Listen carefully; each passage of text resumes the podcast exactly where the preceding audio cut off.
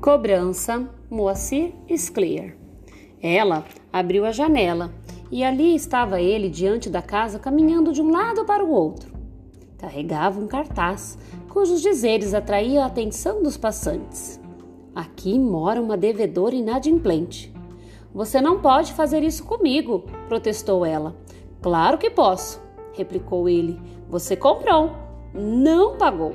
Você é uma devedora inadimplente e eu sou o cobrador. Por diversas vezes tentei lhe cobrar, você não pagou. Não paguei porque não tenho dinheiro. Esta crise. Já sei, ironizou ele. Você vai me dizer que por causa daquele ataque lá em Nova York, seus negócios ficaram prejudicados? Problema seu, ouviu? Problema seu. Meu problema é lhe cobrar. E é o que eu estou fazendo. Mas você podia fazer isso de uma forma mais discreta. Negativo. Já usei todas as formas discretas que podia. Falei com você, expliquei, avisei. Nada! Você fazia de conta que nada tinha a ver com o assunto. Minha paciência foi se esgotando. Até que não me restou outro recurso. Vou ficar aqui carregando este cartaz até você saldar sua dívida. Naquele momento começou a chuviscar. Você vai se molhar, advertiu ela. Vai acabar ficando doente. Ele riu, amargo. e daí? Se você está preocupada com minha saúde, pague o que deve. Posso lhe dar um guarda-chuva? Não quero. Tenho de carregar o cartaz, não um guarda-chuva. Ela agora estava irritada.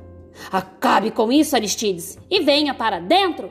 Afinal, você é meu marido. Você mora aqui. Sou seu marido, retrucou ele, e você é minha mulher. Mas eu sou cobrador profissional e você é devedora. Eu avisei: não compre essa geladeira. Eu não ganho o suficiente para pagar as prestações. Mas não, você não me ouviu. E agora o pessoal lá da empresa de cobrança quer o dinheiro.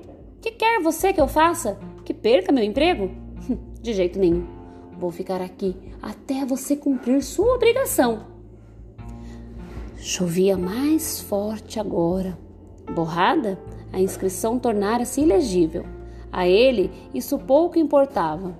Continuava andando de um lado para o outro, diante da casa, carregando seu cartaz.